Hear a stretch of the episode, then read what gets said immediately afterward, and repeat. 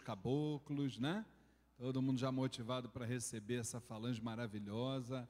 Para quem nos assiste em casa, sou Luiz Fernando Barros. E para quem também está presencialmente, né, aqui no Templo Estrela do Oriente, sou um dos dirigentes aqui da Casa da Cabocla Jurema da Praia e mais uma vez aqui nesse espaço que a gente denominou como a Umbanda em debate, né? É o momento que você, meu irmão, está aqui na assistência do Templo Estrela do Oriente, levanta a mãozinha, vamos tirar uma dúvida sobre a parte espiritual, sobre o espiritualismo em geral, sobre a Umbanda em particular. Vamos, vamos trocar ideias, vamos trocar sentimentos e vamos trocar conhecimento, tá? Inclusive, saibam vocês que eu estava ali fora é, e teve uma irmã nossa que é mãe de uma médium daqui da casa e ela me fez uma pergunta, eu não quis responder para que a, resposta pudesse também, que às vezes a dúvida dela é a dúvida de vocês, né? Então, é a mãe da nossa irmã Lúcia. Fique em pé, minha querida irmã. Fique em pé, por favor. Isso. Boa, boa noite, meu Boa nome é noite, Adelaide. dona Adelaide, mãe da Lúcia. Fala, dona Adelaide, qual é a sua dúvida? Há três anos atrás, o meu neto trabalhava num- numa casa de espírita e ah, os dirigentes da casa disseram para mim que algum não falava. Que Ogum o quê? Não falava. Que Ogum não falava. Mas eu trabalhava em casa. Sei. Não, mas Tá. Da próxima vez você, você aproxima mais o microfone para o pessoal em casa e eu, poder ouvir. e Fala. fiquei sem saber por que, que algum não falava. Ficou sem saber se algum fala ou não fala, É. né? Então vamos desvendar os mistérios de Ogum agora, tá bom assim? Tá bom? Vamos lá. Gente, olha só, dona Adelaide e meus irmãos. É, a gente precisa entender uma coisa. Cada casa de Umbanda, antes de mais nada, ela tem uma visão doutrinária sobre a Umbanda, né? E a gente precisa respeitar essa visão doutrinária. A gente pode até não concordar, mas a gente precisa respeitar. Então, se de repente lá na casa onde o seu parente estava se dizia que algum não falava, a gente discorda, mas a gente respeita, né? Bom, primeiro vamos entender o que, que é isso. Ogum é um orixá. Dentro da nossa visão doutrinária, da visão doutrinária aqui do Templo Estrela do Oriente, nós, trabalhadores da Umbanda, nós não incorporamos orixás. Nós incorporamos falangeiros de orixás. Certo? Por que, que nós não incorporamos orixás? Vamos imaginar, a representação de Inhaçã é o relâmpago. Será que a gente tem condição de incorporar o relâmpago? Viraríamos churrasquinho, não é verdade? Com certeza, né? Então, isso é apenas um exemplo, uma forma didática de lhe mostrar a razão pela qual nós não incorporamos orixás. Então, na Umbanda que nós praticamos, nós incorporamos falangeiros de orixás. Só que esses falangeiros de orixás, dentro de uma escala vibratória, vamos dizer assim, é como se fosse a cobertura de um prédio. O prédio não tem vários andares, né? Não tem a cobertura lá em cima. Então, o falangeiro de orixá é como se ele estivesse lá na cobertura. Para a gente poder chegar no falangeiro de orixá, a gente tem que subir num prédio que não tem elevador, que incorporação não é apertar o botão e descer, isso não existe. Incorporação é você subir na vibração para poder se incorporar com a, com a, com a vibração. Então vamos imaginar que você está subindo lá o, o prédio todo, escada, degrau por degrau, até chegar lá em cima no falangeiro de orixá. Essa é a vibração mais alta dentro dessa hierarquia. É muito difícil incorporar também o falangeiro de orixá. É uma incorporação difícil. Por que, que eu estou dando essa explicação? Assim como a incorporação é difícil do falangeiro de orixá, é tão difícil quanto esse falangeiro se comunicar. É difícil. Eu não estou dizendo que é impossível, tá certo assim? Então, o que que o falangeiro de orixá, em tese, ele costuma fazer? Ele fala uma frase, ele diz uma palavra. Agora, ele não dialoga com a gente como é qualquer outra entidade das outras falanges. Deu para entender? Então, talvez onde a, a, o seu parente estava, talvez, não sei se é isso, estou imaginando, pode ser que é, a pessoa lá estivesse dizendo que o falangeiro de orixá ele não mantém, não estabelece um diálogo com ninguém, tá certo? É, no nosso caso aqui no Templo Estrela do Oriente, na maior parte das, das vezes, é, os falangeiros que aqui vêm, eles praticamente não dizem nada. Uma frase quando muito. E ainda te digo mais, para acrescentar um pouco mais, aprofundar um pouco mais a explicação, quando você vai receber o axé desse falangeiro de orixá, a gente recomenda, inclusive, que a gente não faça como nós fazemos com uma entidade de qualquer outra falange, ou seja, chegar lá, dar um abraço, apertar. Por quê? Porque o médium que está sintonizado com o falangeiro de orixá, ele está tendo uma dificuldade muito grande para manter essa sintonia com o falangeiro. Se a gente vai apertar, abraçar, tudo fica mais difícil e com grandes chances da gente cortar essa sintonia. Entendeu o negócio? Então, por isso é que normalmente o falangeiro está ali na frente, você só passa na frente dele, faz uma reverência e mais nada, entendeu? Para que a gente não atrapalhe o trabalho mediúnico em curso. Acho que me fiz entender, não? Tá bom? Outra pergunta, gente. Dúvidas? É só levantar o braço. Tem que trocar, hein? Não, não, não pode ficar com vergonha. Meu irmão Alexandre. Fala, querido irmão. Boa noite. Boa noite, querido. É, pegando o gancho da linha de hoje, de caboclo. Sim. É, visitando outras casas, a gente percebe que, normalmente, junto com a linha de caboclo, vem os boiadeiros. É, eu gostaria de saber o seguinte: é essa a doutrina da casa também? Os boiadeiros vêm junto com caboclos? Certo. Ou tem. É, é que eu ainda não vi aqui uma linha específica de boiadeiros, né? Certo. A princípio, eles devem vir junto com o caboclo. E qual a, qual a é, qual o pensamento da casa em relação a essa, essa linha? A boiadeiro, né? Tá. Vamos lá. Alexandre, olha só, querido. Não tem muito tempo atrás, nós fizemos uma, uma, uma palestra aqui, fui eu mesmo que ministrei. E o tema da palestra era as novas falanges de Umbanda. Essa, essa, essa palestra está, no, com certeza, gravada na fanpage do Templo Estrela do Oriente que é facebook.com.br Templo Estrela do Oriente. Então, o que, que acontece? É, a Umbanda, ela está vivendo um momento especial, um momento diferente. À medida que os trabalhos vão acontecendo, à medida que os trabalhadores da Umbanda vão estudando, vão crescendo espiritualmente, novas falanges vão se revelando. Prova disso é que quando minha avó estava encarnada, ela foi dirigente de um terreiro por quase 60 anos, Centro Espírita Ogum Beramar. Naquela época, como a maioria dos terreiros, só se falava de caboclo, preto velho, ibejada e exu, e parava por aí. Hoje nós estamos verificando um desdobramento dessas falanges. Por exemplo, aqui no Templo Estrela do Oriente, além dessas quatro, nós temos a sessão de tratamento espiritual com a falange do povo do Oriente, que aconteceu anteontem.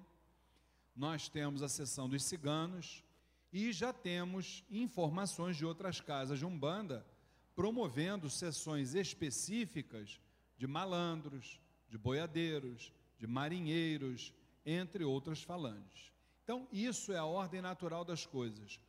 Quando a gente precisa sempre entender que essas falanges, elas sempre existiram, desde a cosmogênese divina, e sempre vão existir. E existem muitas outras, só que nós ainda não temos ouvidos de ouvir, tá certo? Então, no momento que a gente estiver, vamos dizer assim, como diz, né? Disse no filme do Chico Xavier, né? Do, do Chico Xavier, não, do, do nosso lar, falou que quando o trabalhador estiver pronto, o trabalho aparece. Não foi isso que o Espírito lá falou? Então, da mesma forma, na hora que nós estivermos prontos, novas falanges vão aparecendo. Mas só que a gente tem que se capacitar antes, para poder saber, conhecer as características dessas falanges. No caso específico de, de caboclo e de boiadeiro, o que, que acontece? Nós entendemos o seguinte: não só caboclo e boiadeiro, todas as falanges, entre aspas, novas que estão surgindo, elas são desdobramentos de outras que a gente já conhecia. Se não vejamos, baianos, desdobramento pode ser de preto velho, de entidade para entidade pode ser de preto velho. Marinheiro pode ser um desdobramento de Exu. Malandro, desdobramento de Exu. Você está entendendo? Então, as coisas vão se desdobrando. E foi assim que aconteceu desde a cosmogênese divina. No caso específico de boiadeiro, é a mesma coisa. Nós temos uma falange de caboclos. Só que ali dentro você tem os caboclos de pena, de pena, né? Seu tupi, pena branca, sete estrelas, jurema, babá, babá, mas também temos as falanges dos caboclos de couro, que aí sim seriam os boiadeiros, entendeu? Então, neste momento, nós precisamos entender que eles estão se desdobrando. Já existem casas que fazem sessões específicas de caboclos boiadeiros. Nós não temos calendário, infelizmente, para realizarmos sessões específicas. Gostaríamos de fazer de boiadeiro, de, de malandros, de, de marinheiros, adoraria. Só que tem uma coisa, Alexandre, que isso é, é muito importante a gente, a gente pontuar. Só para você ter uma noção, quando você vai começar um trabalho com uma falange espiritual, entre aspas, nova, dentro de um terreiro, pelo menos aqui foi assim que aconteceu. É, quando nós abrimos aqui a casa, nós não tínhamos, os médios mais antigos sabem disso, nós não tínhamos giras de ciganos, do povo cigano, falando espiritual dos ciganos.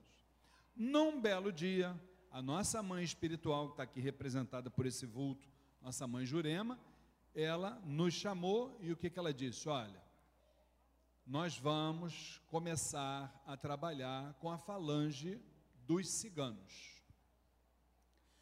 Só que, é o que ela estava explicando, não se começa a trabalhar com uma falange, estala o dedo e está tudo resolvido. Aqui não é caldo de cana que você bota de um lado e já sai pronto do outro. Aqui existe um planejamento da espiritualidade e um projeto da direção espiritual da casa. Fora isso, não funciona. Então, o que, ela passou para a gente? Esse é o planejamento, a gira de ciganos. Agora, o projeto são vocês que vão fazer com a minha orientação. Então, eu quero que vocês, primeiro, treine a corrente mediúnica de vocês nos desenvolvimentos mediúnicos. Eu quero que vocês preparem uma sequência de pontos cantados para, esse, para essa falange. Eu quero que prepare toda a egrégora espiritual da casa, que vai ser feita durante algum tempo, até eu, chamou para si a, a, a, responsabilidade, até eu notar que tudo está nos, no, nos seus eixos para que essa sessão possa começar. Inclusive, por exemplo, as guias, que as nossas guias aqui, elas são de cristal, elas têm uma numerologia própria e elas têm cores próprias para cada falange. Tá certo? Então, tudo isso, por exemplo, guia de cigano, eu nunca na minha, vida, na minha vida tinha ouvido falar sobre isso. Não sabia qual era a numerologia, não sabia quais eram as coisas, não sabia nada. Num belo dia ela trouxe, eu quero a guia assim, assado, sopado, tantas contas, isso vai funcionar assim, assim, por causa disso, disso, disso. Aí tudo bem. Aí tudo bem. Porque eu não conheço, não adianta eu querer inventar. É, só para você ter uma noção, essa gira de cigano levou dois anos para acontecer depois que ela falou. Imagina. quantos desenvolvimentos foram precisos fazer com a corrente mediúnica até que a coisa pudesse estar da forma que ela queria e não nós. Entendeu? Então é uma responsabilidade muito grande, porque porque quando você diz assim, vamos colocar uma nova falange trabalhando, que uma coisa a gente, e a gente fala muito isso aqui no curso Umbanda Sem Fronteiras, e a gente precisa desmistificar essa situação dentro da Umbanda. As pessoas imaginam que hoje mesmo eu recebi um telefonema, uma irmã falou: "Ah, eu precisava é, falar com a dona Jurema, mas dona Jurema hoje ela tem um atendimento específico aqui para os médiums que vão entrar na casa. Quando é que a dona Jurema vai estar aqui novamente incorporada para eu poder falar com ela? Então o que, que eu expliquei para a moça? Expliquei, olha, minha irmã, ela só vai estar aqui na segunda segunda-feira de cada mês, conforme o nosso calendário Gira de Caboclo. Porém, contudo, todavia, se você quiser conversar com Dona Jurema em outras oportunidades, em outras giras, você pode vir, por exemplo, na gira de Exu, na gira de Preto Velho, na gira da Ibejada ou na gira até dos ciganos, porque embora você esteja falando o comando da vibração seja de Exus, a Pombagira Cigana da Praia, a de Preto Velho, a Vovó Catarina, a da Ibejada, a Terezinha e a dos ciganos, a Dona Leonor, a dona Jurema está atuando ali, indiscutível. E esse estar atuando é num fenômeno que não foi, veja bem, gente, não foi o Templo Estrela do Oriente que inventou, isso está lá no Livro dos Espíritos, entre outras obras espiritualistas. Um fenômeno denominado como desdobramento de vibração. Ou seja, você ali, por exemplo, hoje, você tem o comando da vibração, que é caboclo, hoje é caboclo aqui. Só que imaginemos que você vai ser atendido aqui por uma entidade qualquer, né? Mas você vem com um problema, sei lá, saúde específico, problema muito sério. A entidade que vai te atender é um caboclo ou uma cabocla, é quem está fornecendo a vibração ali.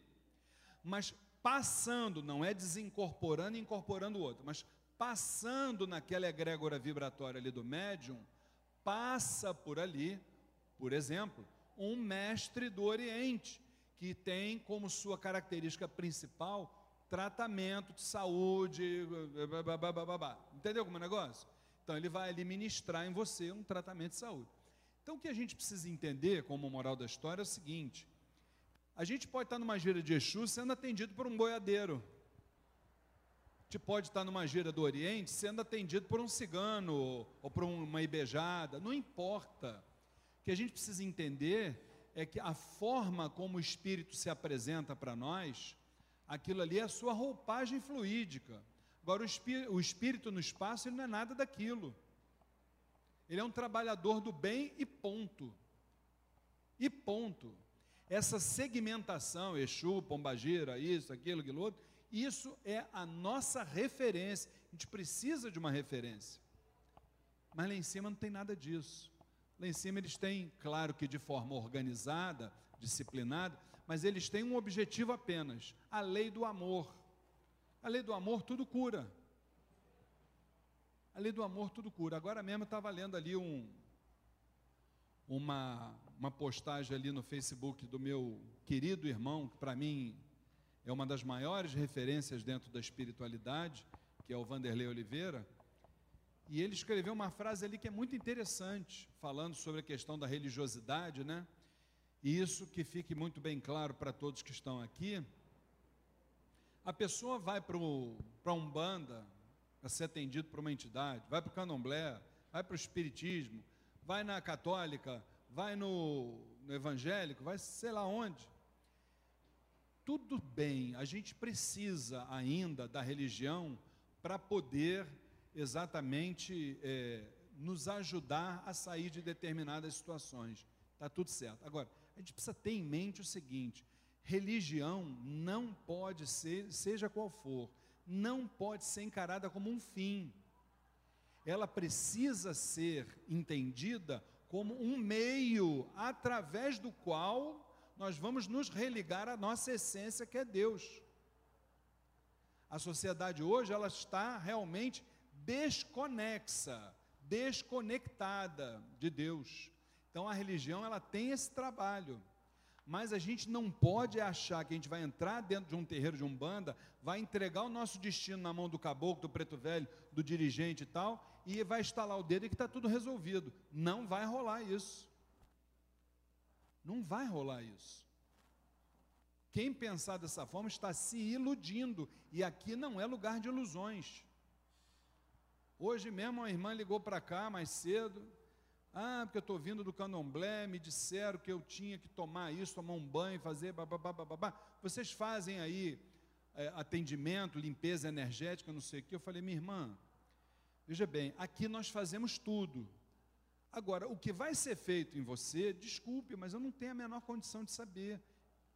Você tem que vir aqui presencialmente. Primeiro lugar, foi o que eu falei para ela. Antes de você pensar qual é o remédio que você vai receber, primeiro lugar, você tem que entender que se você vier para a nossa casa aqui, você primeiro vai precisar se reeducar espiritualmente. Primeira coisa é isso, se reeducar. Porque a pessoa bota o pé dentro aqui da nossa casa, e é por isso que nós temos toda semana gente nova aí a rodo. Por quê? Isso aí chama-se imediatismo. As pessoas querem as coisas assim, ó e não vai rolar isso. Pelo menos aqui dentro não vai rolar. Enquanto as pessoas não se reeducarem espiritualmente, pode ser caboclo, Exu, preto velho, você não vai fazer nada na tua vida. Nada. O que, o que for ministrado na tua vida tem, tem prazo de validade. Por quê? Porque você ainda não se reeducou espiritualmente. Isso é que a gente precisa ter em mente acabar com o negócio de remédios milagrosos, milagres, pare de sofrer. Isso não nos leva a lugar algum. Só confusão mental, uma atrás da outra. Isso é que a gente precisa botar em mente. Entendeu? É, gente, temos dois minutinhos apenas. Desculpe que eu me estendi um pouco, mas como a pergunta é boa, né? A gente, um, um assunto vai desdobrando no outro e pronto. Eu queria lembrar a todos o seguinte: é, na quinta-feira passada, nós realizamos aqui no Templo Estrela do Oriente a aula de apresentação das propostas do curso, da vigésima turma do curso Umbanda Sem Fronteiras. Eu vou confessar a muitos que estão aqui, que eu vejo aqui toda semana, que eu falei isso para uma irmã e vou falar para outros agora geral, né?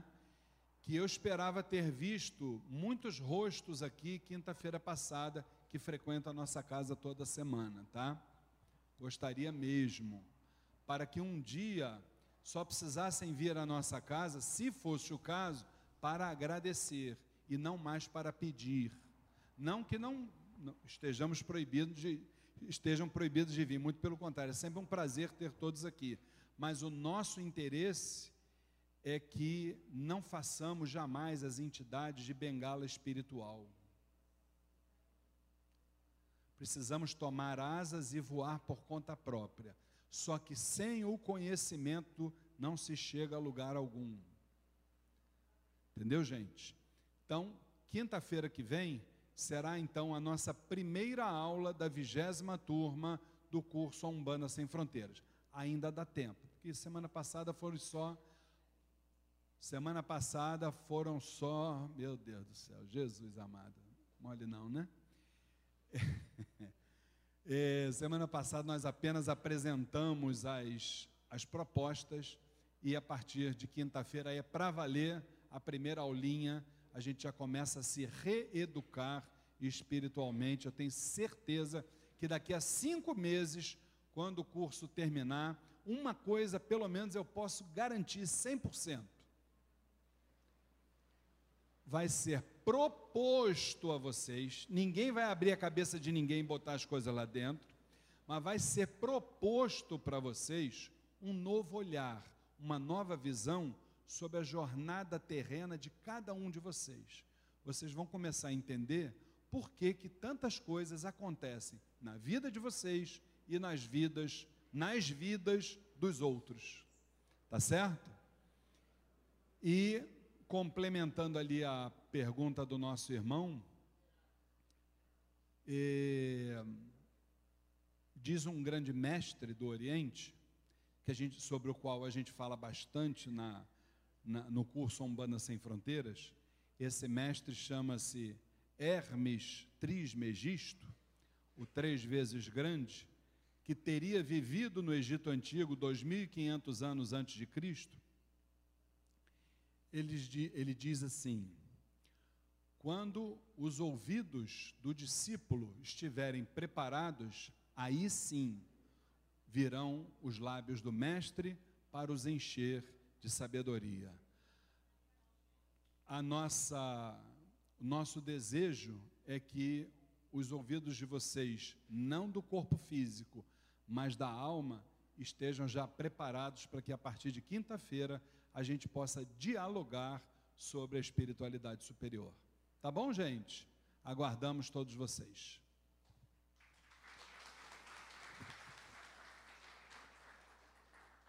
Obrigado a todos que nos acompanharam através da fanpage facebook.com barra Templo Estrela do Oriente até segunda-feira que vem, se o senhor Xalá assim o permitir.